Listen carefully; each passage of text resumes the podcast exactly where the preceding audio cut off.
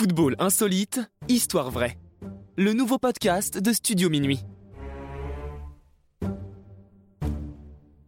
Se tirer une balle dans le pied.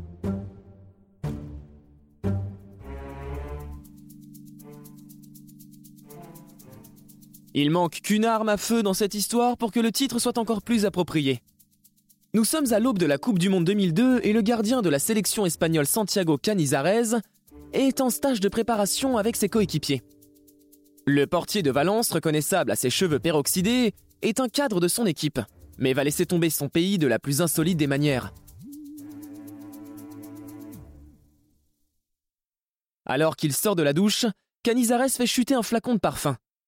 Souhaitant éviter que celui-ci s'explose au sol, l'Espagnol tente d'amortir l'objet avec son pied.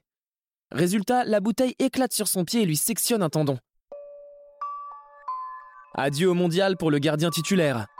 Pire encore, ce dernier ne retrouvera jamais pleinement son niveau et l'émergence du jeune Iker Casillas lui barrera la route en sélection. L'histoire du football regorge de blessures plus ou moins impressionnantes, plus ou moins graves et plus ou moins surprenantes. Le français Philippe Mexès a eu une inflammation de l'œil après une séance d'UV. En 2019, le joueur de Bordeaux Sankaré a connu un mois d'absence après une mauvaise grève de barbe.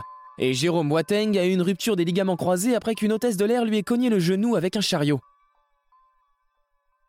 Mais de par sa nature et son timing, nul doute que se blesser le pied tout seul dans sa salle de bain à l'approche d'une Coupe du Monde est l'une des plus insolites.